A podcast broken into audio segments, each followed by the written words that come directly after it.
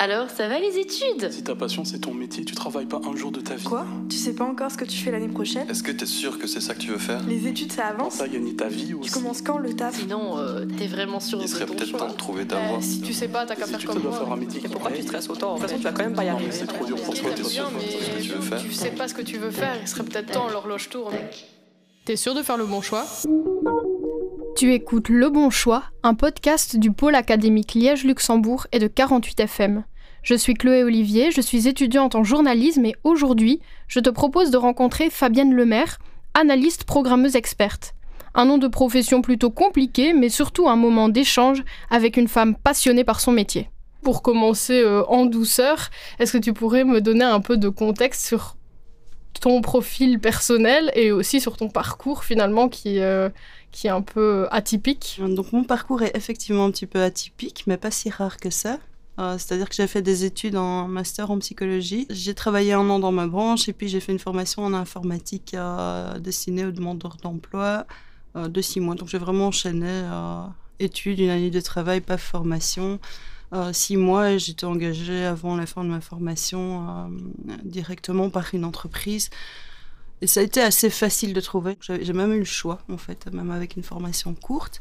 Et depuis lors, en fait, je, suis toujours euh, dans l'IT et je continue. euh, donc, ça fait plus de 20 ans maintenant.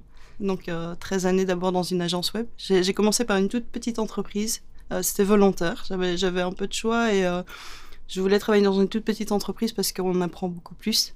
Euh, on est obligé de tout faire. On travaillait énormément, mais euh, j'ai beaucoup, beaucoup appris là-bas. Puis euh, après, je suis partie un peu comme consultante. Ce sont des gens qui sont engagés pour être envoyés chez des clients, dans d'autres entreprises. Il y a différents types. Il y a des consultants qui vont faire des petites missions, quelques mois par-ci, voire quelques semaines. Moi, c'était plutôt des missions longue durée, mais bon, on peut changer quand même quand on veut. Donc, je suis restée que deux ans dans chaque mission. Et depuis quelques années, je travaille dans le service public, donc c'est encore une autre expérience. Euh, et je pense que j'aurais pas pu le faire quand j'étais plus jeune parce que c'est beaucoup plus lent, le service public.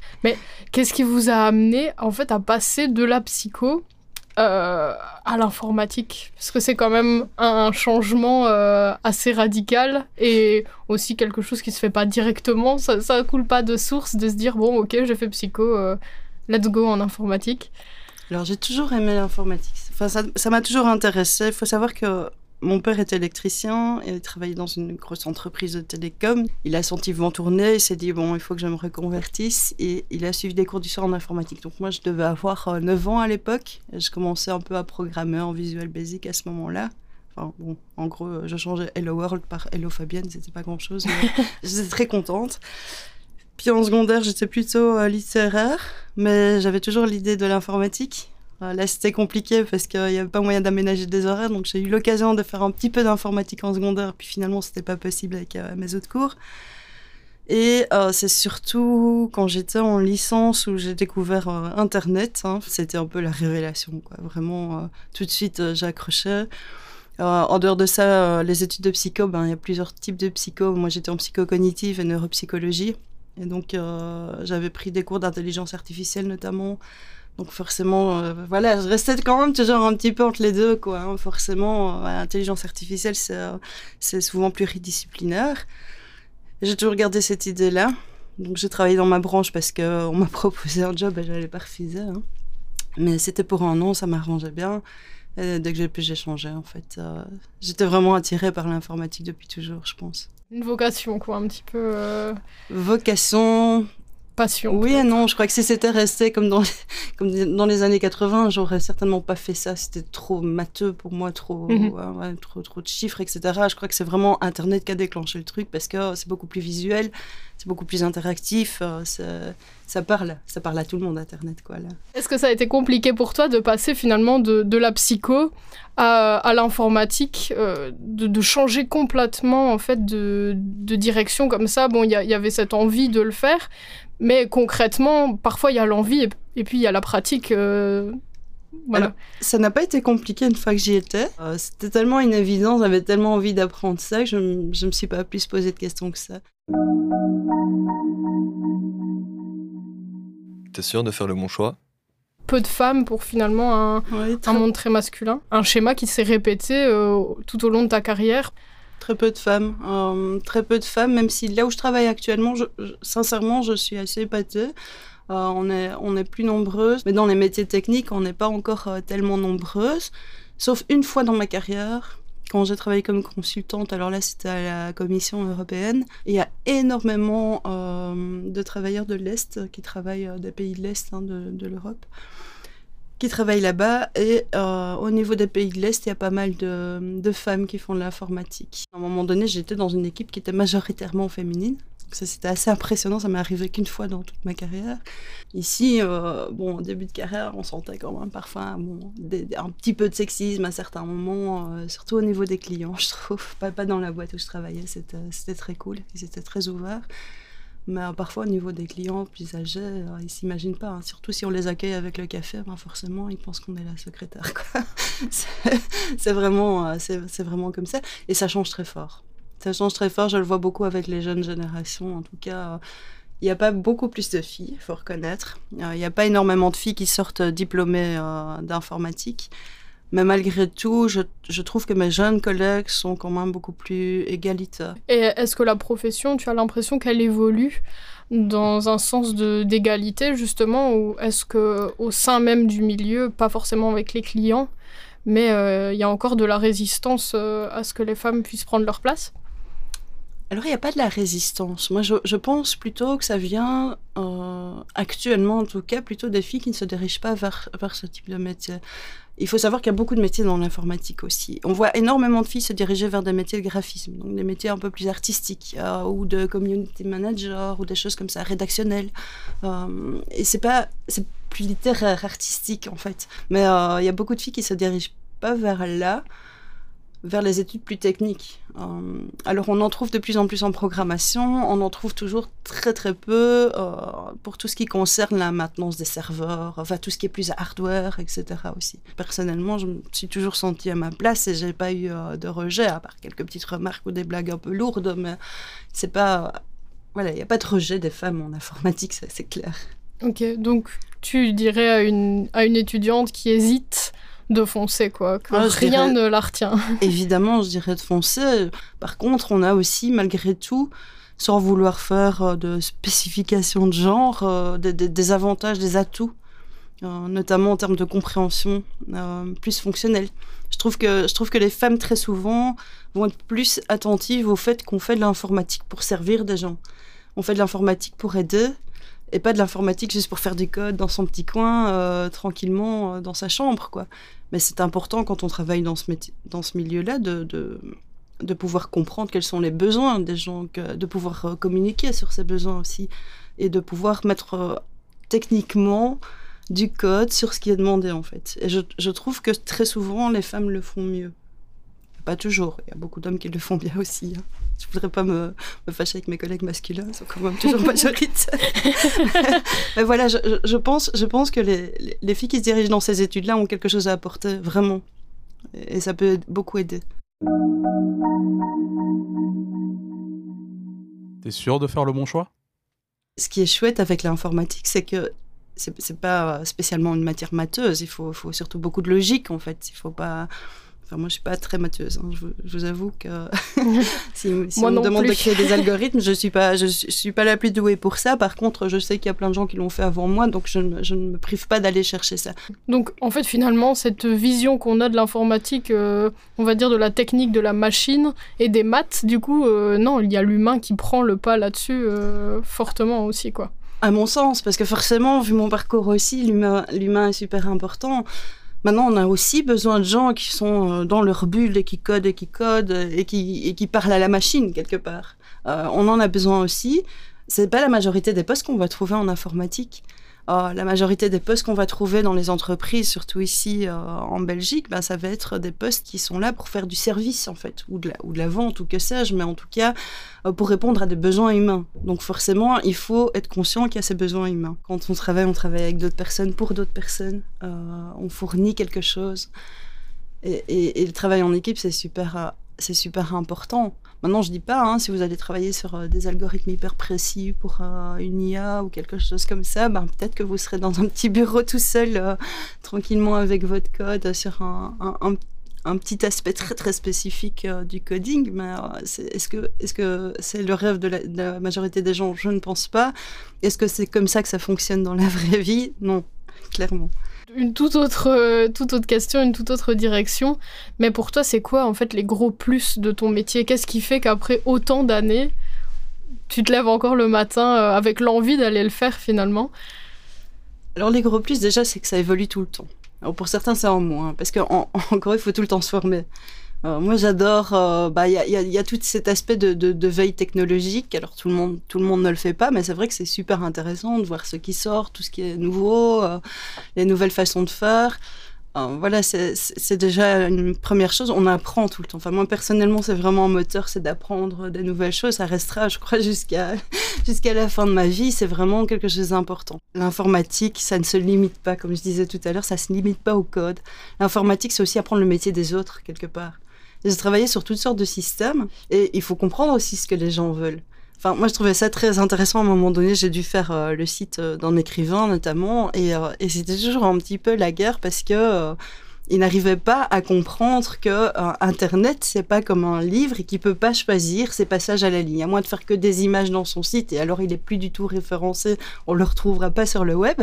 Le fait que l'utilisateur ait lui-même le choix de voir les caractères comme il le veut, et d'ailleurs s'il a des problèmes de vue ou autre, bah forcément il doit pouvoir le faire. C'est ça la force aussi d'Internet. Et, euh, et, et ça, ne, ça, ne, passait pas parce que cet écrivain avait l'habitude vraiment de, vérifier les mises en page et de, dire précisément où il voulait ses césures, etc.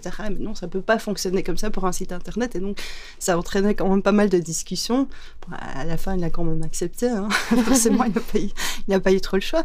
Mais, c'était intéressant, je trouve, parce que euh, c'est un point de vue et que quand on est, nous, dans notre code, à faire des sites internet qu'on a l'habitude de faire d'une certaine façon, on ne pense pas à ces aspects-là nécessairement. Faut travailler parfois sur dans des domaines qui a priori m'intéressait pas, notamment les législations européennes. Sincèrement, euh, au départ, je me suis dit oups. Et puis finalement, j'ai trouvé ça assez fascinant parce que j'ai appris comment était construite une loi européenne, par quel canal elle passait, quel était le workflow de la création d'une loi, euh, qu'est-ce qui était important. Enfin, moi, par rapport à ce que je devais développer, ben, j'avais besoin de comprendre certains aspects, comment les lois sont transposées au niveau national, etc. Et tout ça, c'est super intéressant. Ici, euh, je travaille dans le secteur public, on travaille euh, notamment pour le ministère euh, de l'Enseignement et, j'apprends plein de choses sur l'enseignement en Fédération Wallonie-Bruxelles. Voilà, et c'est quand même ça aussi un aspect qui est, qui, est, important. C'est pas que du code, c'est vraiment comprendre ce que les gens font aussi. Il faut sortir de sa bulle en fait. Il faut pas se limiter à du code, il faut vraiment sortir de sa bulle et faire toujours les choses dans un, un certain objectif et se poser des questions aussi sur ce qu'on fait. Qu'est-ce que moi je veux bien faire? Qu'est-ce que j'accepte de faire? Euh, Est-ce que ça va dans le sens aussi parfois de mes valeurs? Je, pense que c'est important aussi pour enseignants et le dark web hein, pour les autres. T'es sûr de faire le bon choix? On mentionne l'informatique comme un métier d'avenir, oui, c'est vraiment la clé. Euh, si tu t'engages, c'est parce que tu as envie de te bouger pour le, futur. Mais comment faire la part des choses finalement entre bah, du coup cette idée de, futur et aussi le fait que je pense d'après ton témoignage, il faut aussi s'ancrer un peu dans le présent, prendre ce temps de recul et pas se laisser dépasser par la technologie. Euh, comment on gère tout ça? C'est une thématique super intéressante. Il y a aussi le fait que tu parles de l'informatique pour le futur. Euh, moi, une des thématiques qui m'intéresse particulièrement aussi, c'est euh, la gestion des ressources en informatique. L'usage qui est fait actuellement, justement, de tous ces moyens de communication n'est pas l'usage qui était envisagé par euh, petite, euh, un petit groupe d'intellectuels à l'époque. Et, alors, en termes de, ressources, notamment, c'est dramatique. Hein, je veux dire, toutes les vidéos qu'on envoie, les, photos, c'est génial de pouvoir poster ça. D'un autre côté, ça consomme une énergie dingue. Les data centers euh, pullulent partout. C'est vraiment dramatique en, termes de consommation d'énergie. On a des, urgences qui sont, qui sont, à mon sens, prioritaires, comme l'urgence climatique, quand même euh, plus importante que d'aller euh, développer des IA actuellement. Mais voilà, c'est le tout, c'est trouver, trouver une balance. Je pense qu'on peut pas s'en sortir sans éducation déjà. C'est pour ça que je pense que quand on étudie l'informatique, quand on travaille là-dedans, il faut vraiment, vraiment, vraiment toujours se poser des questions. Euh, je pense qu'il faut malgré tout réfléchir à ce qu'on veut proposer, à pourquoi on fait de l'informatique. Et c'est pour ça que c'est parfois dangereux et qu'on a besoin de plus de gens. Euh, on a besoin de plus de gens qui sont intéressés par autre chose que coder, je pense, qui aiment ça. Enfin, moi personnellement, j'aime beaucoup, euh, mais qui, qui ont envie de faire des choses euh, utiles réellement, en fait. Parce que coder pour coder, on va se retrouver à faire, à faire un peu tout, à n'importe quoi. Parce que quelque part, en, maîtrisant l'informatique, ben, forcément, ça donne un certain, je veux pas dire un certain pouvoir, mais en tout cas, on sait faire des choses d'autres ne savent pas faire et euh, il, faut, il faut bien l'utiliser. T'es sûr de faire le bon choix? Il y a, y a, tellement de choix que c'est possible de faire aussi des choix qui, qui, rencontrent nos valeurs, je pense, de toute façon. C'est un métier qui offre des débouchés incroyables. Je veux dire, c'est un des rares métiers actuellement. On voit bien, enfin, la, la, la crise est là, c'est compliqué. Euh, je vois dans ma famille autour de moi, je suis, bon, je suis la seule à avoir euh, déjà euh, fait l'université et puis à avoir un métier dans l'IT. Je vois à quel point c'est compliqué d'une façon générale pour les gens. Alors nous, on n'a pas ce problème-là, il faut reconnaître. je veux dire, non seulement les salaires sont, plus que corrects, mais en plus de ça, on sait que si on perd un boulot, ben, on va en retrouver un autre d'une façon générale. Je suis assez confiante. Je commence à être âgée, mais euh, malgré tout, je ne me dis pas. J'ai même l'impression que si à 55 ans je veux changer de boulot, ben je changerai de boulot à 55 ans. personnellement, ça ne m'effraie pas plus que ça. D'ailleurs, je connais des exemples de gens qui l'ont fait euh, sans, sans, plus de difficultés que ça. Donc voilà, c'est pas effrayant. Donc en termes de, de, carrière professionnelle, euh, je pense que c'est quand même une voie intéressante. Si on voit ça maintenant, quand on a 18 ans, c'est peut-être pas nécessairement ce qu'on voit en priorité. Enfin, j'espère. Ça reste un choix d'études, en tout cas, qui est euh, assez rassurant aussi, si on aime ça. Forcément, puisqu'il y a, y a des débouchés, vraiment beaucoup. Ok. Mais en entendant toutes ces directions possibles et imaginables, ma prochaine question, finalement, euh, je la pose, mais c'est un peu rhétorique, mais est-ce qu'il y a une journée type de l'informaticien ou de l'informaticienne? C'est extrêmement diversifié, donc il n'y a pas de journée type. Moi, euh, ma journée dans le cadre de, mon travail, ben, ça va être euh, le matin, on fait une petite réunion d'équipe. Euh, et puis voilà, on passe en revue un petit peu ce que chacun a fait, ce qui reste à faire, quelles sont les priorités. ensuite, ben, chacun va un peu à ses, occupations. Alors, à tour de rôle, ben, on, va, on va faire du, ce qu'on appelle du code review, c'est-à-dire qu'on vérifie un peu le code que les autres ont produit. Et là, on, en fait, on alterne, on fait ça tous un petit peu dans l'équipe les uns après les autres, comme ça, pas toujours les mêmes qui s'y collent. Euh, chaque semaine, on change. T'es sûr de faire le bon choix? Une de mes dernières questions, ce serait si tu devais parler à la toi qui devait juste commencer ses études, euh, qui allait la rentrer en fac de psycho euh, à Liège. Est-ce que tu lui dirais vas-y fonce ou alors non tu vas changer Est-ce que ce parcours finalement tu, le changerais? Non, je le regrette pas du tout. Euh, j'ai adoré mes études. Euh, franchement, j'ai adoré mes études. Ça a été vraiment super. Euh, ça a été des super années. Je me suis fait vraiment des amis très très importants. Et j'ai appris beaucoup de choses intéressantes. De toute façon, je pense que quoi qu'on apprenne durant ces études, ça reste intéressant. Puis en plus, on, apprend surtout aussi à, apprendre forcément, à avoir un certain esprit critique. Et, dans tous les cas, c'est jamais perdu. Et malgré tout, je pense que même les études de psychologie, à l'époque, j'y pensais pas nécessairement. Mais quand je vois les travaux qui sont faits, notamment en intelligence artificielle, il y a de plus en plus d'équipes de recherche pluridisciplinaires et je pense que quelqu'un qui est intéressé, c'est rare qu'on soit intéressé que, que, par une chose dans la vie, j'imagine. Enfin, j'espère. enfin, personnellement, il y a toujours plein de choses qui m'intéressent. Donc, euh, je, je, crois qu'on peut choisir des études différentes et puis, et puis se réorienter ou combiner euh, et apporter un petit peu sa pierre à l'édifice en tant que spécialiste dans un domaine, mais tout en étant intéressé à un autre domaine. Je ne regrette pas du tout mon parcours. C'est vraiment. Euh, ça m'a apporté plein de choses. ça m'a pas empêché de faire ce que je voulais après. Donc forcément, voilà, moi j'en suis, euh, j'en suis super contente. Je suis pas certaine euh, que j'aurais été, que j'aurais excellé dans des études en informatique, par exemple, justement, parce que je crois que c'est un peu trop formaté, standardisé pour moi. Maintenant, ça convient à, plein de gens. Euh, mais je suis pas certaine que, que je, me serais vraiment épanouie là-dedans. Alors que dans mes études, euh, dans les études que j'ai faites, je me suis épanouie. Et puis après, dans ma vie professionnelle, je me suis épanouie aussi. Donc voilà, ça va dépendre vraiment de chacun, de, ses centres d'intérêt. Et voilà, il faut. Et puis je pense qu'il faut jamais regretter ce qu'on a fait comme choix. Tout simplement. Ok. Et du coup, peut-être une question pour, euh, pour conclure. Nous, notre podcast, il s'appelle Le Bon Choix, avec un petit point d'interrogation euh, à la fin. Qu'est-ce que tu dirais à, à un étudiant, enfin un futur étudiant ou une future étudiante qui panique et qui se dit euh, Purée, mais c'est quoi le bon choix euh, Et si je me plante? Moi, ça rejoint ce que je disais avant. En fait, je pense qu'il n'y a pas de bon ou de mauvais choix. Je pense qu'on choisit à un moment donné quelque chose qui nous plaît à ce moment-là. Parfois, on se rend compte que c'est pas finalement euh, la bonne voie pour nous.